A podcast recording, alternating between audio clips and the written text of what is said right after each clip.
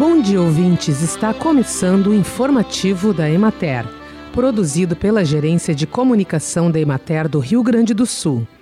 A apresentação é de Andréa Calistro, na técnica José Cabral. Na região administrativa da Emater de Bagé, na fronteira oeste, os olericultores de Alegrete estão apreensivos em razão da redução do volume de compras de unidades governamentais que representam parte significativa do mercado, havendo risco de perdas dos produtos mais perecíveis. Na campanha, os produtores do município de Bagé aproveitaram a elevação das temperaturas e a volta da luminosidade para realizar a aplicação de fertilizantes nitrogenados nas áreas de cultivo de couve. A oferta dessa folhosa encontra-se elevada e os preços variam de R$ 3,00 a R$ 4,00 o maço.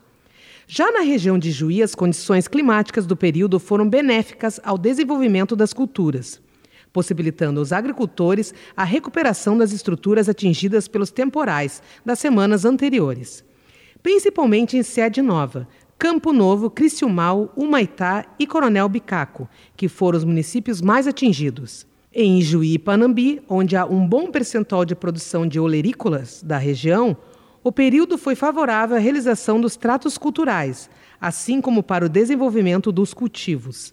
Foram poucos focos de doenças foliares.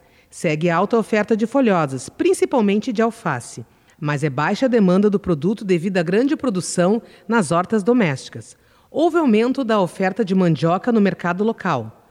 Os produtores estão acelerando a colheita e a estocagem para introduzir novas culturas nessas áreas. Bem, e por hoje é isso. Nós vamos ficando por aqui. Mas amanhã tem mais informativo da Emater. Um bom dia a todos que nos acompanharam e até lá.